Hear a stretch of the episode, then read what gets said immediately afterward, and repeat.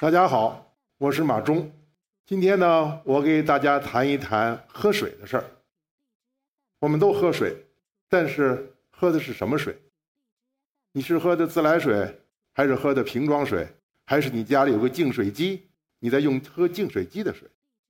水本身没有区别，特别是水的功能是没有区别的，但是有一个非常大的区别：我们喝的水价格差别是很大的。一瓶水可能没有两块钱。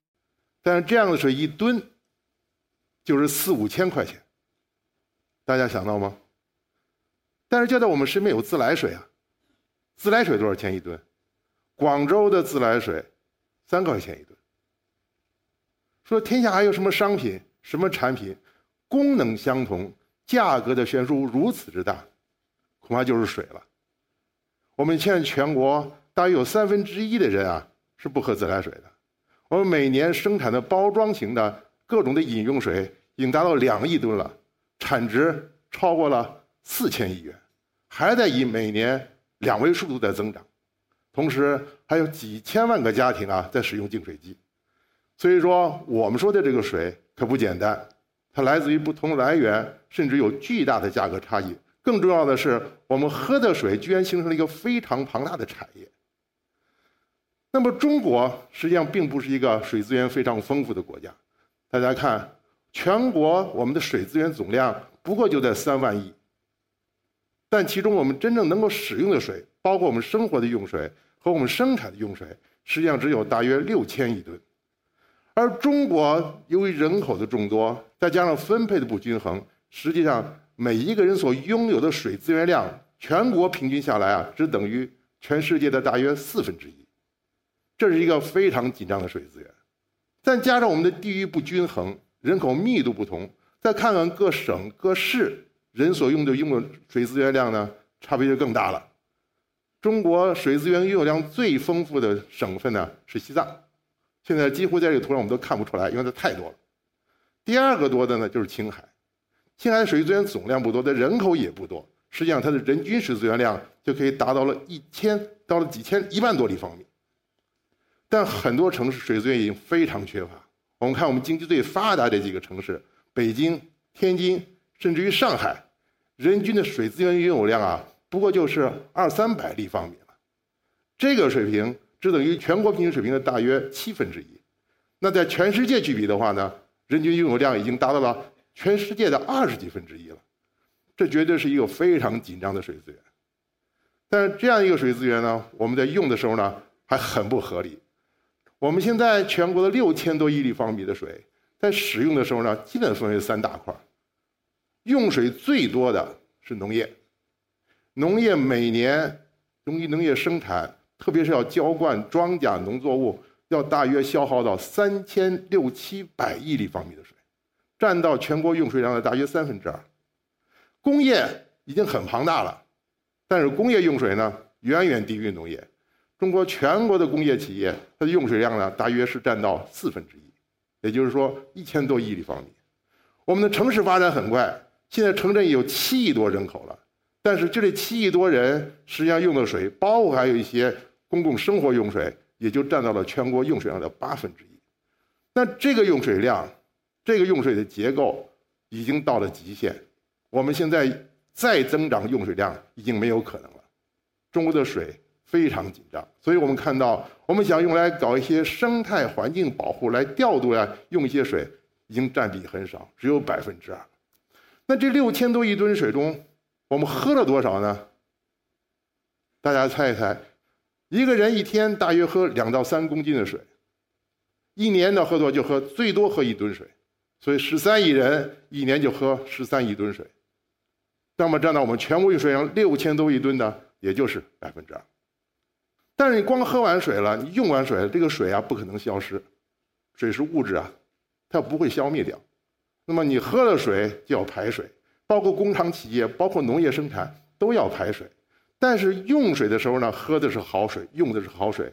你用完之后排的就是污水，就是废水，就是脏水。那么每年呢，我们有大约两千多亿吨污水啊，废水要排放出来。这个农业呢用水量最大，它一定就是排水量也大。农业灌溉的时候呢，是个清水好水，但把这个灌溉完成了，它把大量的污染物通过它的排水又带回到环境中去了。我们看我们的农业，大家都知道我们有十八亿亩耕地，实际上我们的耕地规模已经超过十九亿亩了。这十九亿亩耕地呢，我们一个非常重要的产出就是每年我们要收获超过六亿吨的粮食，这是我们的口粮。我们的粮食现在供应非常充足，已经吃不完了，甚至还有过剩。但是为了种这些粮食，你看有两个非常巨大的投入，一个就是三千多亿吨的水，还有一个呢就是六千万吨化肥，还有一个东西也加入进去了，那就是每年要往里边施用大约二百五十万吨化学农药。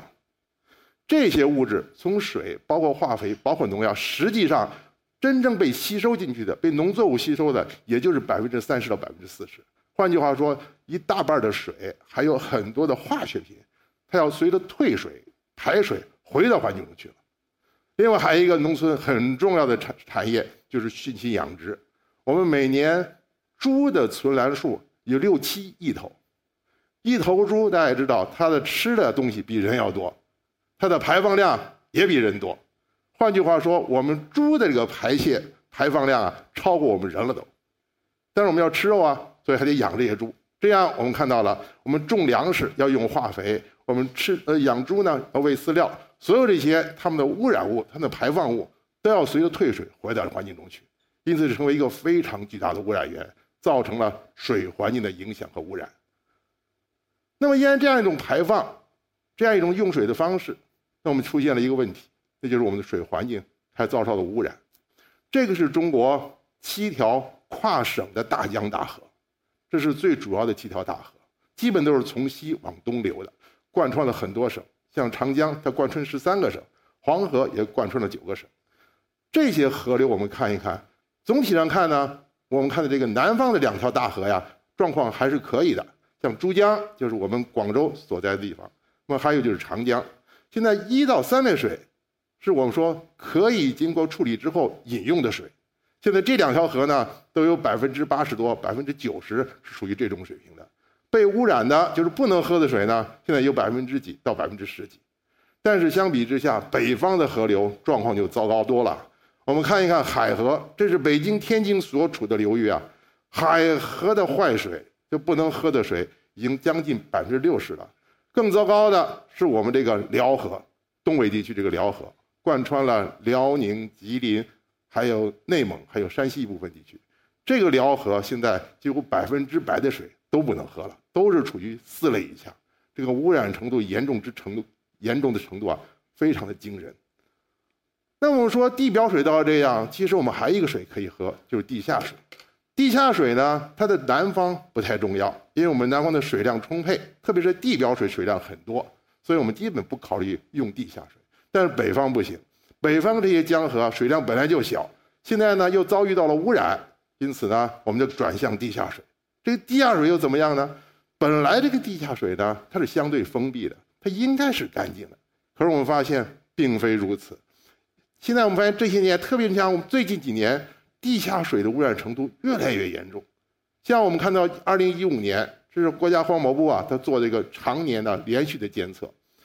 两种水，一种是比较浅层地下水，这种水呢，农村一般都是打井喝的水，它的污染的程度，换句话说，就不能喝的水啊，已经占到了百分之六十七，就是三分之二了已经。那么城里也喝地下水，北方很多城市过去曾经有三分之二的城市要喝地下水，而很多城市呢，甚至于一半以上的人，达到甚至于三分之二人也要喝地下水。那北方这些城市要喝地下水，通常都打深井，深井是不是就好一些呢？也就好一点点。我们看中深层的地下水，现在不能喝的比例也已经超过百分之五十了。那么就问了，这个地下水的污染物从哪儿来的呢？我们看到地表排了那么多的污染物，很多污水污染物它是从地表渗漏到地下来了。甚至于还有些排放者，像一些企业，它不法企业，它排污的时候呢，它打井排，它打那个井不是取水井，是个排污井。就把污水用他们来就是最省钱、最简单的方式就打到地下去了，所以造成了地下水的严重污染。所以现在我们喝的水，你可以想到了，可能来源上已经越来越不安全了。那么我们历史上其实不是这样的，包括北方很多的地区啊，在历史上的记载看，其实是水的资源非常充沛的。即使是现在最缺水的北京，人均的水资源拥有量都不足三百立方米了。可是，在古代，在过去，水的资源是非常丰富的。像我们说这个北京，一直长期以来啊，水草丰美。远在战国时期，一个燕赵的一个非常著名的刺客荆轲，他给秦始皇见面的时候呢，有一个图穷匕首见，地图里包的这个匕首，包匕首这个地图是哪儿的呢？就是北京的一个地图，是北京南部一个灌区的地图，就说明当时水有多少。当时战国时期，北京就有农业灌溉了，这是肯定是一个盛产粮食的地区。那么后，到到元代的时候，八九百年以前，元代建都在北京。那么，当时有一个著名的水利学家郭守敬，他修了一条运河，把北京北边的水在昌平这十三陵这地方一直引到了南边，今天的通州，修了一条著名的通惠运河。当时水多，所以北京当时是遍地是水，而且挖井也很简单，拿铁锨一挖，挖个几米深就能出水。其实，即使到了近代，北京的水都是非常丰富的。北京当建国以后，新中国成立后，修建的第一座大型的工程就是修建一个水库，叫官厅水库。这官厅水库呢，就在北京的北边和河北的怀来县交界，就张家口那个方向。为什么要修个水库呢？当时刚刚建国，资金并不充沛啊。但是这个水库修了四十二亿立方米的库容，为什么？不是为了存水。是为了防水，是为了防洪。当时的北京长期以来受到洪水的威胁。北京头上这条河叫永定河，为什么要永定河呢？因为它一直飘忽不定，而且的水量非常大。后来康熙给它改名了，叫永定河，以前叫做无定河。那么新中国建立以后，就在官厅这个地方呢，修了一大水库，来盛放永定河下来的水。永定河那个时候。五十年代的时候，也就是六七十年以前，一年有多少水从永定河下来能达到北京呢？一年有二十亿立方米啊。那么这一个水库还不够，北冰的东北边还有一条河叫潮白河，水量也很大，也是为了防洪。后来紧接着官厅又修了一个水库，就叫密云水库。密云水库比官厅水库还大一点，四十三亿库容。这两个水库如果是半库容的话，就有超过四十亿立方米的水。今天的北京这么大了，两千多万人，一年要用多少水呢？到今天，北京全市的用水量不过才是三十八亿立方米。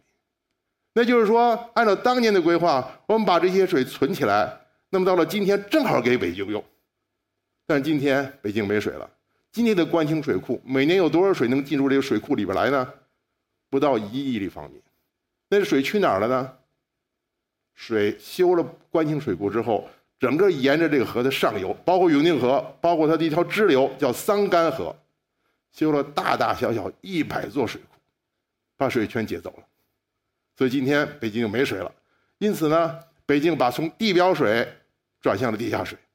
北京有曾经有十几年、二十年的时间，一半以上的北京人要喝地下水。那么这个地下水这么多人喝，就越打越深，越打越深。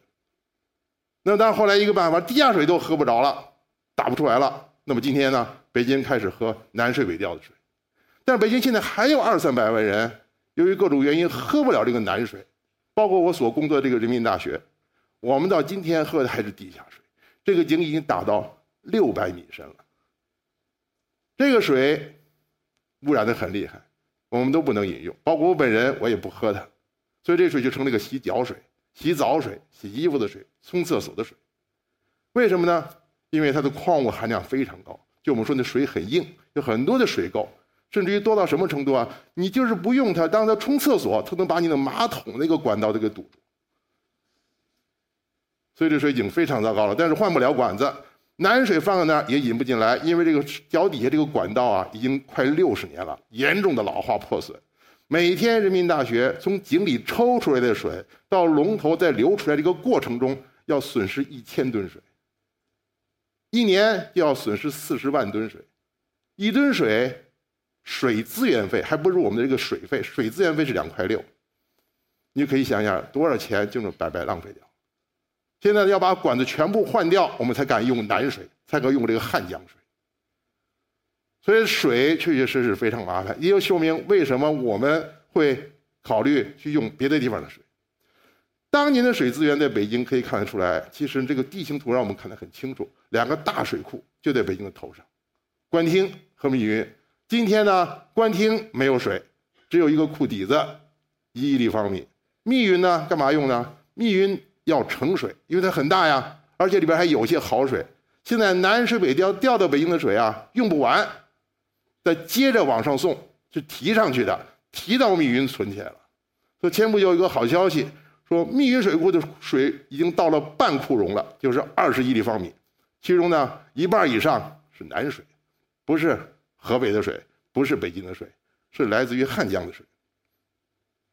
所以这两个水库我们看其实都很大，但我们现在呢也正在改造。北京希望呢把关京水库给它恢复过来，成为北京市的第二个水源地。但问题依然是水从哪来？现在上游已经放不下来水了。那么北方是这样。缺水缺的厉害，那么只好从南方去调。那南方的水很多了，特别是长江的水很多，是不是就可以用了呢？是不是也很好呢？听起来应该如此，但实际上也并不一定。我们看到一个江叫沱江，这个沱江呢是长江的大支流，位于四川省，它覆盖了七个地级市，有三千七百多万人住在这个流域里边。就在前些时候呢，发生了全流域性的水污染。那污染的程度到什么程度？很简单，就是沱江的水不能喝了。那么我们呢？前些日子我去到这个沱江经过的一个城市，叫内江，它处于沱江的中下游。那么内江呢？我没到内江的时候，接我的就告诉我说，我们这儿水还是很多，但就是不能喝，因为我们这个水从上游的资阳流过来的时候，流进来的水就是四类水。那么内江的情况呢？其实呢，在南方地区呢，很多地方都出现了，它不缺水。但它也缺水，它叫做什么呢？叫做它是水质型缺水，它水量不缺，缺的是好的水质。所以这也我们看到了，为什么我们要那么多的人去喝那个瓶装水和桶装水呢？因为我们不相信这个来自于环水环境中这个原来的水了，也就这个自来水，我们担心它不可靠、不安全。那么这些问题怎么办？我们能不能解决它呢？我们现在啊，解决这个水资源短缺，包括解决。水环境污染的一个问题就是办法呢，就是调水。这调水很著名啊，谁都知道。我们最著名的调水工程就是南水北调，就是把长江流域的汉江的水，汉江是长江的第一大支流啊，水资源很充沛，而且水质还特别好。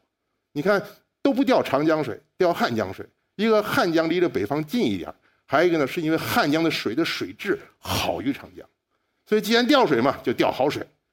所以我们修了有三个工程，都基本是从长江流域往北方调水。现在通了两条线了，一个就是中线，就是从丹江口水库往华北地区调水；还有一个是东线，也已经通了，是从长江下游扬州那个地方往天津和胶东半岛调水，往山东调水。这两线都通了，而且调水规模很大。那么每年呢，往北京这个方向中线的输水啊，一期工程。就是九十五亿立方米啊！那么当时觉得这个没问题，汉江水多的是，调个百八十亿的没有关系。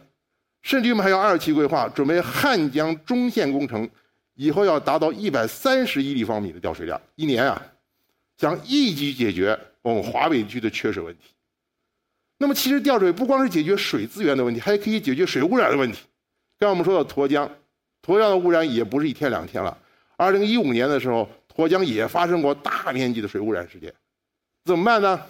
很慢，四川有的是水，结果呢就从旁边这个岷江借了五千万立方米来冲这个沱江，结果哎真把这污染冲走了，这也是靠调水。你看这么调水似乎很省事儿，也很方便，不管是缺水还是有污染，就拿水冲呗。但是这个调水能解决问题吗？我们看到这是南水北调的一个路线图。那么三条线都在，只有这个西线还是处于半拉子状态，它没有通水。中线和东线都通水了。那么通水之后呢？包括北京现在甚至一时半会儿水还喝不了，就人民大学得两年以后才能喝到汉江水，要换管子呀，所以用不了水呢。正好有个大库，就存到这个密云水库去了。但是这个水能喝长久吗？就在南水北调通水之后，出现了发现了一个问题，什么问题呢？汉江水从丹江口水库全都调到华北去了，汉江丹江口以下的汉江没水了，中游以下就没水了，怎么办呢？紧急又搞了一个工程，这个工程叫什么呢？叫做引江济汉，把长江水从荆州那个地方调它个三十多亿立方米一年，走一百公里长，把水灌到汉江去。但它灌的是汉江的下游，从潜江那入入汉江的。但是汉江中间那段就襄阳这一段呢，还是没水。所以襄阳也在提，不行啊，你得还给我调水，还得想办法。但这是后来相当于一个补救措施，因为当时有过这种预见，水这么多调到华北去，那汉江会不会下游没水呢？现在果然不幸而严重了。那么很快，工程修完，花了一百个亿，就把这个引江济汉搞了。但这没算完。前不久有个新闻，大家不知道注意到没有，在秦岭打了一条隧道，这条隧道啊，六点五公里长，号称世界最长的隧道。打隧道干什么呢？不是修高铁，是输水。因为这个陕西省啊，得天独厚，它有中国两条最大的江河，两条最大的支流。它的秦岭南面是汉江，秦岭北边是渭河。现在问题是，黄河流域这个渭河它本来就没水。再加上用水用的厉害，这个渭河呀，在宝鸡那块水就见不着了。所以十几年以前，山西省就出了个主意，跟中央说的，国家也同意了，就是说我那边还有一个汉江的水多得很，我呀把汉江水穿过秦岭调到渭河来，这工程叫什么呢？叫引汉济渭，每年调十五亿立方米的水，花一百六十八个亿，这个方案被批准了，就施工，就没想到秦岭这么难凿，穿不透。那么直到前几天才把这个隧道穿透，这一下这个工期呢拖了大约五年。本来他想赶在南水北调中线通水之前把这个水给调到渭河去，因为当时我做这个项目的时候，我做的是黄河水流域环境保护项目，我就提过这个问题。我说国家有计划要搞南水北调，是汉江水是要调到北京去的。可是现在你在它调水之前就已经要把水先给调到渭河去。那会不会影响以后南水北调的调水量呢？当时没有想这个问题，就是各干各的。今天幸好它没有打通，现在南水北调线通了。可是现在南水北调已经说九十五亿方水调到北京之后，汉江下游已经没水了。好，现在两年以后，这个引汉济渭再通了，它调走十五亿立方米，那恐怕这九十五亿立方米的水都保不住了，还谈什么二期达到一百三十亿立方米呢？所以我们这个水啊，这么调来调去就调乱了。而且越调越没水，所以这个问题看起来不是个小事儿。我们还在雄心勃勃，还想搞个西线工程呢。西线工程调水量更大，但看来解决中国的水资源、水环境不是这个解决办法。眼前危机对付一下，把污染冲一冲，这还说得过去。但长期就靠这种调水活着，总有一天没水可调。所以这样，我们就说我们的水，我就回到我说我们喝的水，我们的喝的水啊，说实话，太便宜了。我们看一看这个比较，中国人我们喝的水，各个城市不太一样，但实际上总的讲呢，非常便宜。最便宜是农业用水，农业一年用三十三千多亿吨的水啊，一吨水一分钱都不掏，基本不掏钱。那么我们说其他水会掏钱的，掏的钱很有限。像有的省，像江西省，水资源费一吨只要一分钱。您包括广州，广州全部用水的费用，就是水价呀，居民水价只有三块钱。那我们看一看加拿大，加拿大呢，啊，它是个发达国家，它一吨水呢要三十五块钱。所以在这个水价基础上呢，加拿大只有三千六百万人，它这个水费就收了六百多个亿。那么中国呢，平均只有两块五毛钱。结果，尽管你有七亿城镇人口，农村人是不喝水不要钱的嘛？只要农城市人掏钱，七亿城镇人口其实加在一起也不过就是六百多亿。加拿大的三千多万人交的水钱，或者它的水价决定的水费呢，跟中国七亿人是一样多的。那么换句话说，中国人占了一个大便宜。可是水价这么低，真是好事吗？我们来看一看。作为我来说，我在北京生活，北京水价是中国最贵的，一吨水五块钱。我一年呢，大约连喝带用要用四五十吨水，我算算，就算二百五十块钱吧。我女儿在加拿大生活，就在温哥华，他一年一个人，他们三口之家一个人啊，要交一千八百块钱左右。三口人要交将近六千块钱，那么他显然比我交的钱多得多了，多了一大半还不止。可是我真是就花这二百五十块钱吗？根本不是，我得喝水啊。为了解决我喝水的问题，就为了解决我一年喝这一吨水，我买桶装水，我一年要花一千三百块钱。结果加起来也得一千五六百块钱，所以这样一比的话，这笔账真得好好算一算。我们说，其实你很关心水，你对于水，你并不是说不想掏钱。真涨水价的时候，举行听证会。广州前不久刚刚举行听证会，要把污水处理费涨一点，接着还大动干戈，费了很大劲儿。我查一下，好像一吨水只涨几分钱。你想想看，涨点水价容易吗？可是你的行为证明，你对于好水有强烈的支付意愿。一吨水涨几分钱，北京当年涨一块钱也费了很大的劲儿啊。可是你肯花四千块钱，甚至于六千块钱。一吨啊，去买水喝。你想想看，你对水有多么的爱好，多么强烈的支付意愿啊！但是呢，我们说我们现在水很便宜，不是说这个瓶装水便宜，是说我们这个自来水很便宜。这么便宜水好吗？一点都不好。第一个，你不喝它，说明它质量很低啊。第二个呢，这种水啊还污染，不是说这个水本身污染，是用过的各种污水啊，因为收费太低了，它处理起来水平很低的。大量污染物没有去除掉，就又排放进去了，所以水价低不是个好事儿。更何况，你没有少花钱啊。我们说每年中国人为了光喝这点水，都花了四五千个亿啊。可是我们真正交自来水交多少钱呢？才交了五六百个亿。这五六百亿是没法保证这个污水得到有效处理，也没法保证你喝的自来水能够保证你饮用水质的。所以要想喝好水，还真得花钱。那么我们就看，本来我们居民基本生活用水，就我们说我们生活用的水，不包括那些公共事业用的水。我们七亿城镇人口一年用两百亿吨水，这两百亿吨水呢，如果我们提高它的饮用水的质量标准和排放污水的质量标准的话呢，实际上在现在这个水价之上啊，每吨还需要增加十块钱就能做到了。